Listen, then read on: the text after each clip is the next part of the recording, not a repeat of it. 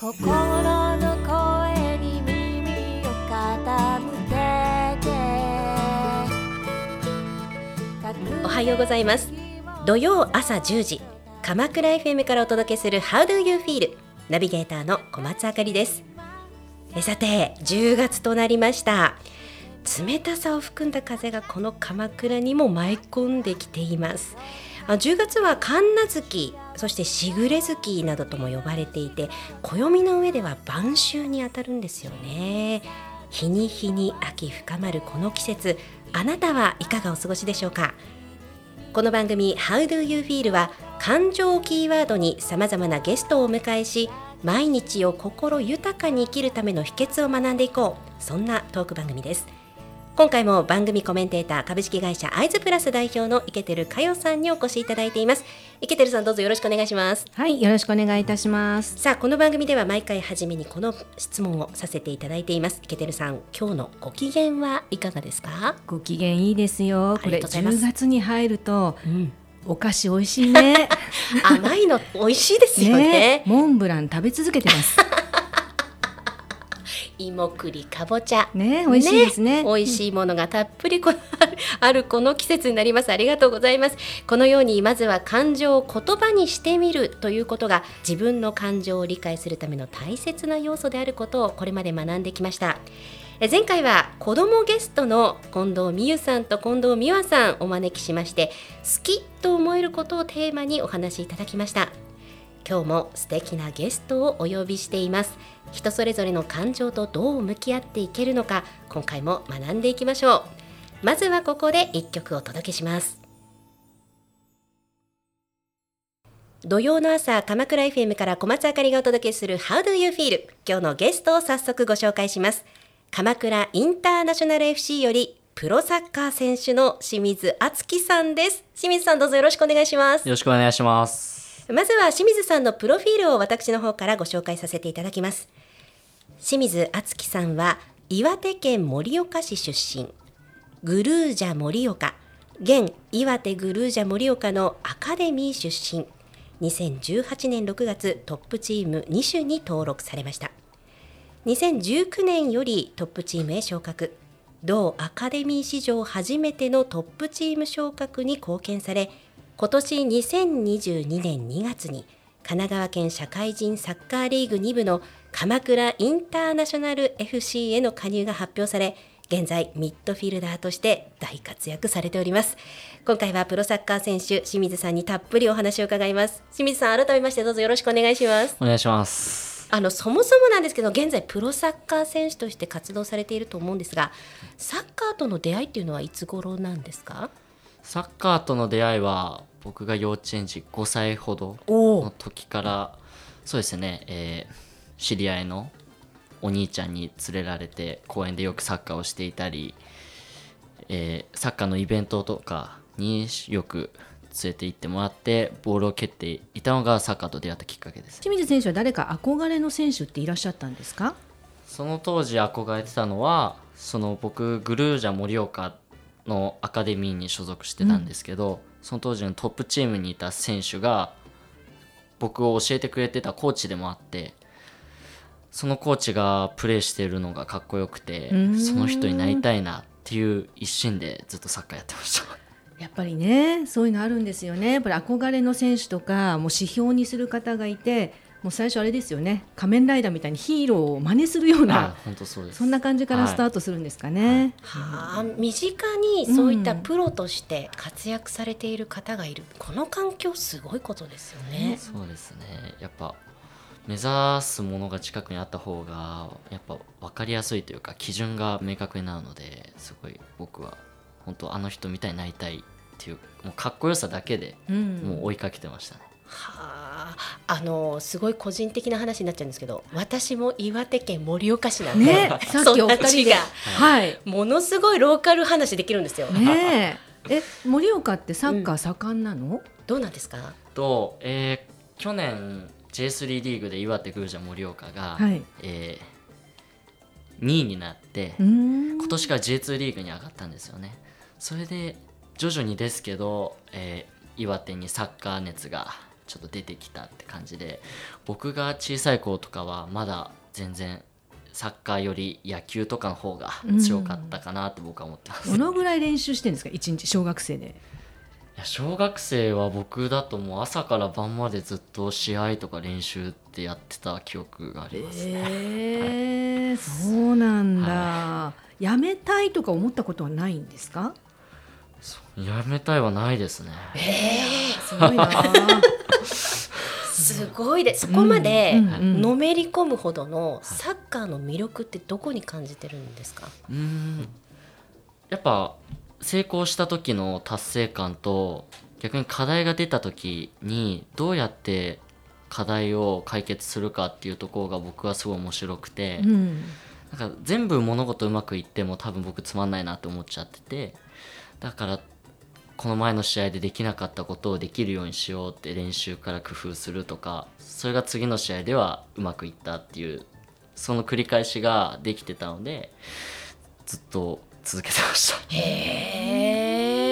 えこのあのフィジカルな面とマインドの点といろいろあると思うんですけど、はい。今ミッドフィルダーということで、はい。あのミッドフィルダーっていうのははい。どういうポジション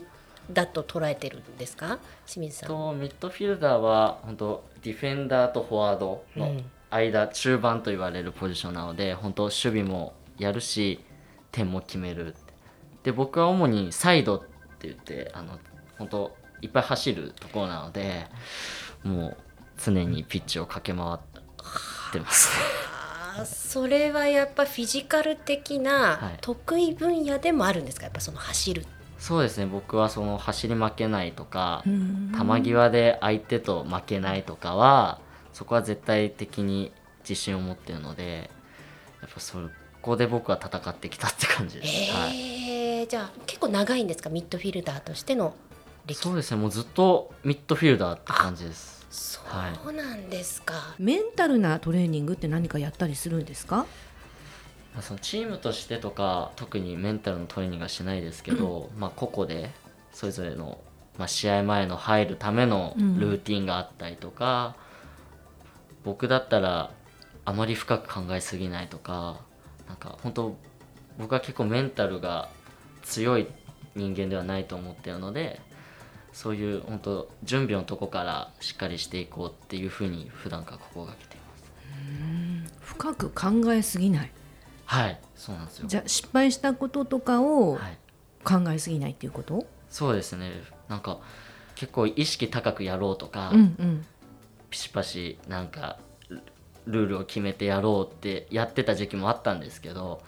それが逆に僕を苦しめてて制限されてるとだから一つルーティンがうまくいかなかった時にあ今日ダメかもしれないみたいな不安が出てきちゃうんですよね。だったらもう考えない方がいいんじゃないかなっていうかもう行き当たりばったりじゃないですけどそういう楽観的に考えるようにしてます最近は、はい、考えないわけじゃなくて考えすぎないわけですよね。そうですね。はい。ん。全然違いますよね、あーだから理屈を一旦自分から外してみるっていうのは結構大事なポイントなのかもしれないですね。はい、そうですね。まずは楽しむ。うん。そこがやっぱり一番で、うん。試合ができる喜びだったり、うんうん。ななんか仲間と勝利を喜び合えるのをイメージするとかで、うんうんうん。僕はワクワクするので、やうんうん。っぱそういうのをやっぱ楽しむが一番大事だと思うので何事も、なのでまず試合前は楽しもうっていうか笑顔で挑んでますそうよね。だって大好きなサッカーが思いっきりできるんですもんねまいやず。そうなんですよ、最高ですよ。最高ですよね、イメージトレーニングをする時のなんかルーティンというか大事にしてる何かこう音楽とかなんかありますか？ポイントでコツ？そうですね。なんか試合前とかにスタンドを見たりとか、へえ今日来てくれてるうんうん。お客さんの顔を見てとか、ベンチにいるスタッフ選手あとは今まで支えてく来てくれた人とかを考えたら自然となんか感謝とかこの人たちのためにも頑張ろうって思えるので。いいですね。感情が伝播するっていう。なるほどね。素敵ですね。さあここで一曲をお送りした後後半さらにお話を伺っていきます。お送りしている曲は今回のゲスト清水敦樹さんのリクエストで清水翔太マイトレジャーです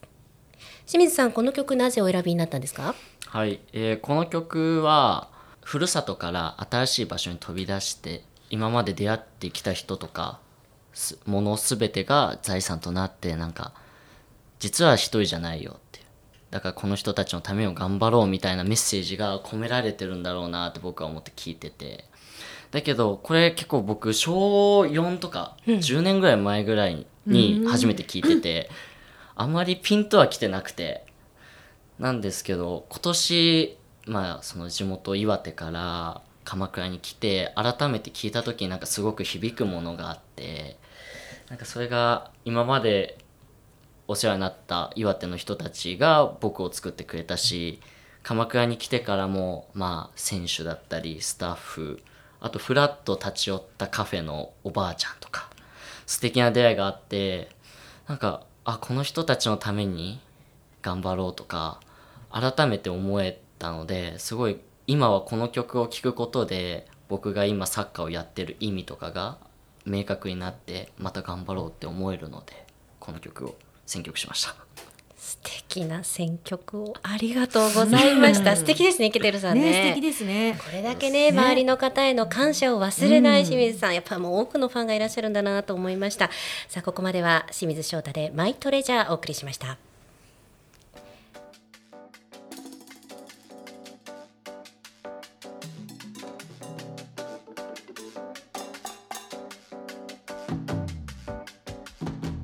土曜朝鎌倉 FM からお届けしています。How do you feel? 改めまして今日のゲストは鎌倉インターナショナル FC よりプロサッカー選手の清水敦樹さんをお呼びしています。どうぞよろしくお願いします。お願いします。さあ後半はイケてるさんにたくさんご質問いただこうかと思います。イケてるさんどうぞよろしくお願いします。はい、ありがとうございます。あのもうサッカー選手としてずっとこう一生懸命頑張ってきてるんですが、サッカーをやっていて、まあ楽しむってね、今お話をいただきましたけれども、すごく辛いなとかもう失敗しちゃったなっていう時に、ご自身を立ち直せらせる一番の要素って何ですか？やっぱその今まで支えてくれてた人のだったり、うん。の小さい頃抱いてた夢っていうか初心を思い出すことで、うん。やっぱもっと頑張らないとなとか。逆に僕が昔憧れてた選手のように子供たちとかにも何か影響を与えれたらいいなっていうのをやっぱ思うことで、まあ、失敗してもまた明日から頑張ろうって思えるようになってます。僕は甘いものいっぱい食べちゃうえー、そうなんだ。えた例えば何が好きなんですか？例えばあのロールケーキとか。ー、もうロールケーキ山積みになりますよこの後。すごいいっぱい来ると思いますよ。スイーツが好きなので、えー、スイーツ男子なんですね。スイーツ男子です。そうなんだ。ロールケーキね、じゃあやっぱり楽しむっていうことをキーワードに、はい。楽しみをちゃんと作っておくんですね、えーいいですね。あとぜひお伺いしたいなと思ったのが今子どもたちにもサッカーを教えるっていうことをやってらっしゃるということなんですが、子どもたちにあの教えるにあたってすごく大事にしていることってどんなことですか？全てを認めてあげるというか例えば僕たちがや今ふ当たり前のこともその子供たちからしたらもしかしたらそれは当たり前じゃないというの感覚でいつも僕は子供と関わってますね、でやっぱその言葉の伝え方っていうのはすごいやっぱまだまだ難しいなって思ったり、そのサッカーで言うと、ん。ドリブルっていう言葉って僕たちの中じゃ当たり前に使われてる言語なんですけど、うんうん。ドリブルでシュートしてねって言ったとしてもドリブルって何まっていうのがあそうだよね、ああじゃあボールを運ぶってことだよとか、うん、じゃあボールを運んでシュートを打ってみようか。とかちょっとした工夫をしないとうんうん子供たちには伝わらないなっていうのを感じたので、ちょっとした配慮をいつも心がけてます。えー、自分のご自身のはい。サッカー選手になりたいという気持ちは、はい。ご自身の幼少期の、まあ、コーチ、はい。まあ、先輩の皆さんを見てっていうことで、はい。今そこの立場に逆になられてるわけじゃないですか。はい。はい、あの人に教えるということで自分が向上していくところっていうのはどんなところに感じますか？まあ、やっぱ子供たちに言うからには僕た僕もちゃんとやらないとなっていうのはありますし週末の試合には子供たちが来てくれて「敦貴コーチ頑張れ」っていう声が聞こえてくるんですよね、それだけで僕はパワーもらえますし多分その指導してる姿より僕がプレーしてる姿の方が多分子供たちに与える影響っていうのは大きいと思ってるので それがだから頑張る姿とか、まあ、結果じゃなくても本当走り走ってる姿とかで何か伝えれればいいなと思ってます。これからチャレンジしてみたいことって何かありますか？これからチャレンジしていきたいこと。そうですね。やっぱ鎌倉という場所でもっとサッカーを人気にさせていきたいっていうのと鎌倉インテルがもっと鎌倉の街のシンボルになれるような存在になれるように僕はプレーだったりうん。指導だったり、その街の人との交流をもっと大事にしていきたいなと思ってます、うん。はい改めてなんですけど鎌倉インターナショナル FC というチームはどういうチームだと思われてるんですか？可能性があるクラブだと思ってて、えー大きいスタジアムもできてたくさんの方にも支えられて鎌倉という街でサッカークラブができてサッカーができることっていうのは多分日本を見ても未来のあるクラブだと思ってるのであとはそのクラブ・ウィズ・アウト・ボーダーズというビジョンがあってうん。それはもう多様性というか若い人から、えーおじいちゃんおばあちゃんまで誰もが交流できるサッカークラブにしようよっていうのもあるのでただ勝利を求めるクラブではないのでより鎌倉と密に一緒に盛り上げていける可能性を感じるすごいいいクラブだと思ってます。あの社会人、まあ、サッカーリーグということで今、はい日中は社会人としてお仕事されながら夕方以降、夜以降練習されているっていうそういう時間の使い方今されてるらっしゃる。はい、選手みんなが、えー朝から、まあ、夕方までおのおの会社などで働いてその後夜みんな集まって練習する。そして日曜日に試合をするっていう流れで僕たちは生活してます。ものすごい限られた練習量、練習時間になると思うんですけども、そういったところはチームの皆さんとしてはどういうふうにこう効率的にというかより効果的な練習をするために気をつけてるっていうのはどんなところでしょまあ、本当限られた時間2時間ほどなのでそこに対する熱量だったり練習外の部分のコミュニケーション。例えば僕たちはミーティングとかも月1回行っていたり SNS などでのコミュニティで常に試合のことだったりピッチ外のこともですけどいろいろ話すようにして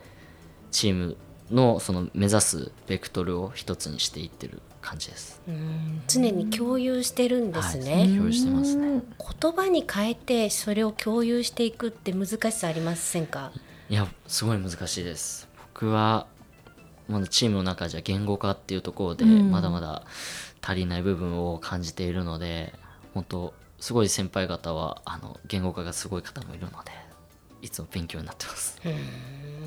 楽しむってさっきおっしゃったじゃないですか、楽しむって主語自分ですよね。自分が楽しいと思うことをどんどん口にすればいいんだと思います。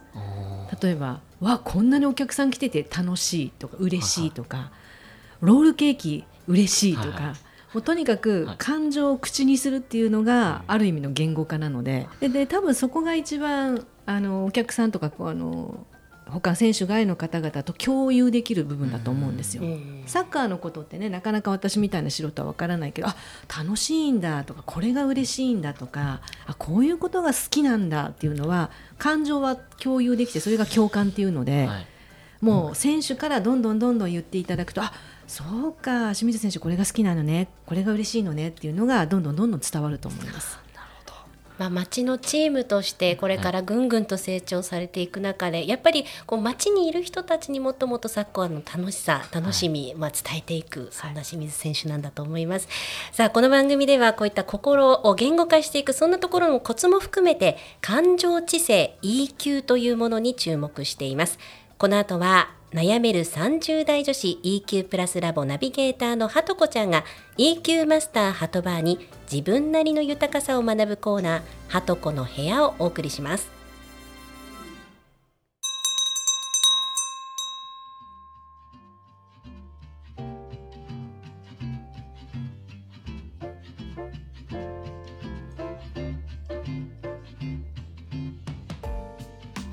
皆さんおはようございます。はとこです。How do you feel? ご機嫌いかがですか？今日も EQ オウンドメディア EQ プラスラボのナビゲーターを務める私ハトこと EQ マスターのハトバーでこちらのコーナーをお送りいたします。今日もよろしくねハトバー。今日はどんな相談が来てるかな？今日はね忙しすぎて理想と現実のギャップに苦しんでいます。どうしたらいいですか？っていうご相談なの。はとこちゃんもまさに今そんな状態なんだね。そうなの。私も忙しすぎて考えがあっちこっちに飛んじゃってメールをチェックしている間にあれもこれもやらなきゃって思い始めてプチパニック状態。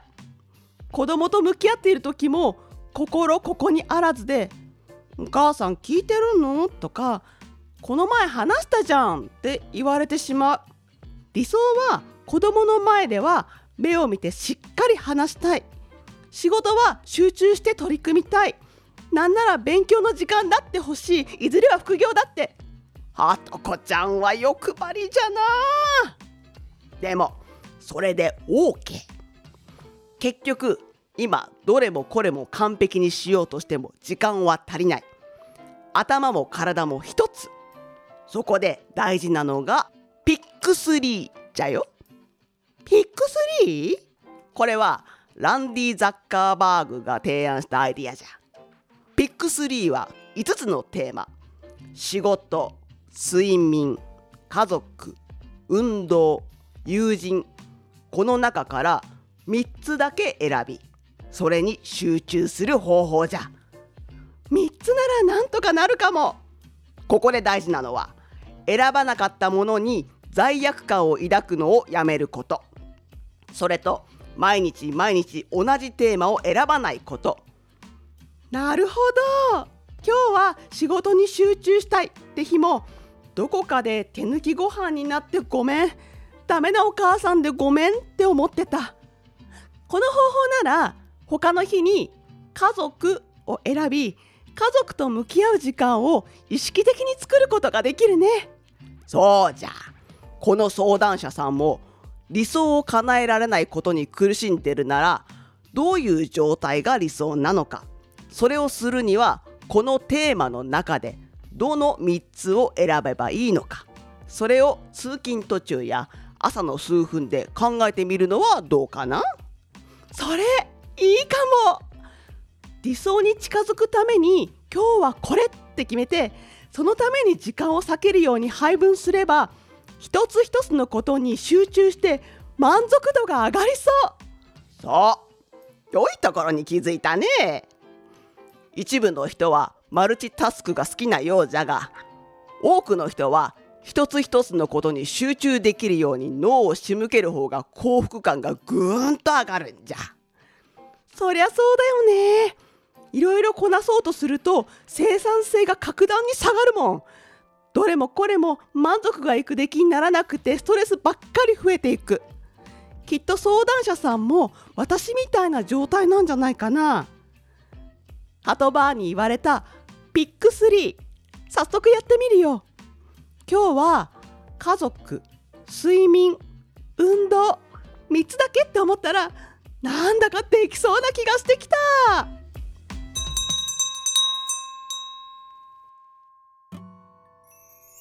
さ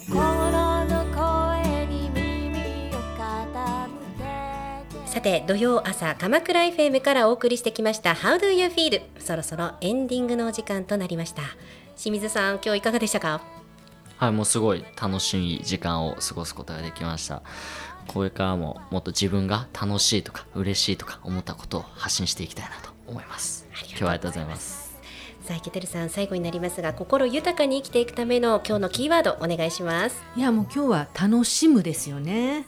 本当にこう清水選手からこの楽しむっていう言葉を聞いた時に選手自身が楽しむっていうのが絶対に言葉だけじゃなくて表情とか声のトーンとか体の表現で絶対出てきてるんですよ。でそれを見てうわー清水選手楽しそうにしてるっていうのがまた絶対伝わってると思うのでぜひあのスポーツ選手の方には自分が楽しんでるんだっていうのをもっともっと出してくれるとそのスポーツのファンもその選手のファンももっと増えますよね。はい清水さん、ぜひはい。もう楽しいそのかっこいいお顔とともに、そうそうそう。いやいや楽しいっていうのをどんどん発信いただいて、はい。どんどんサッカーの魅力をお伝えいただければと思います。ロールケーキ食べて楽しい嬉しいって一言必ず言ってくださいね、はい ありがとうございました。さあ、この番組ではリスナーの皆さんからメッセージをお待ちしています。鎌倉 FM ウェブサイトのメッセージフォームから番組名 How do you feel と明記の上、ぜひお送りください。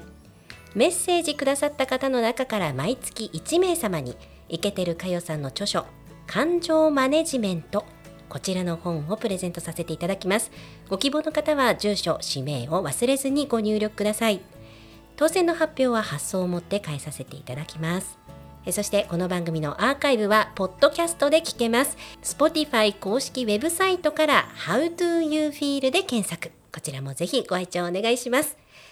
さあ清水さん最後になりますがリスナーの皆さんそしてファンの皆さんにメッセージを一言お願いいたします。はい、えー僕たち鎌倉インターナショナル FC は今神奈川県2部リーグで戦っています、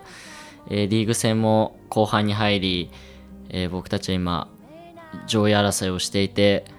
昇格がもう少しというところまで来ています、えー一度みんなのハトサブレスタジアムで僕たちの試合を見に来ていただいてその僕たちの試合の熱さだったりそのスタジアムにいる人たちの、えー優しさなどいろんなものを感じれる場所となっておりますので一度僕たちの試合を見に来ていただけると嬉しいです。今日はありがとうございました。ありがとうございました。今週のゲストは鎌倉インターナショナル FC プロサッカー選手の清水敦樹さんでした。清水さんありがとうございましありたがとうございました。コメンテーターいけてるかいさん次回もよろしくお願いします、はいよろしくお願いいたします。ここまではアイズプラスプレゼンツ How do you feel をお届けしました。また次回お会いしましょう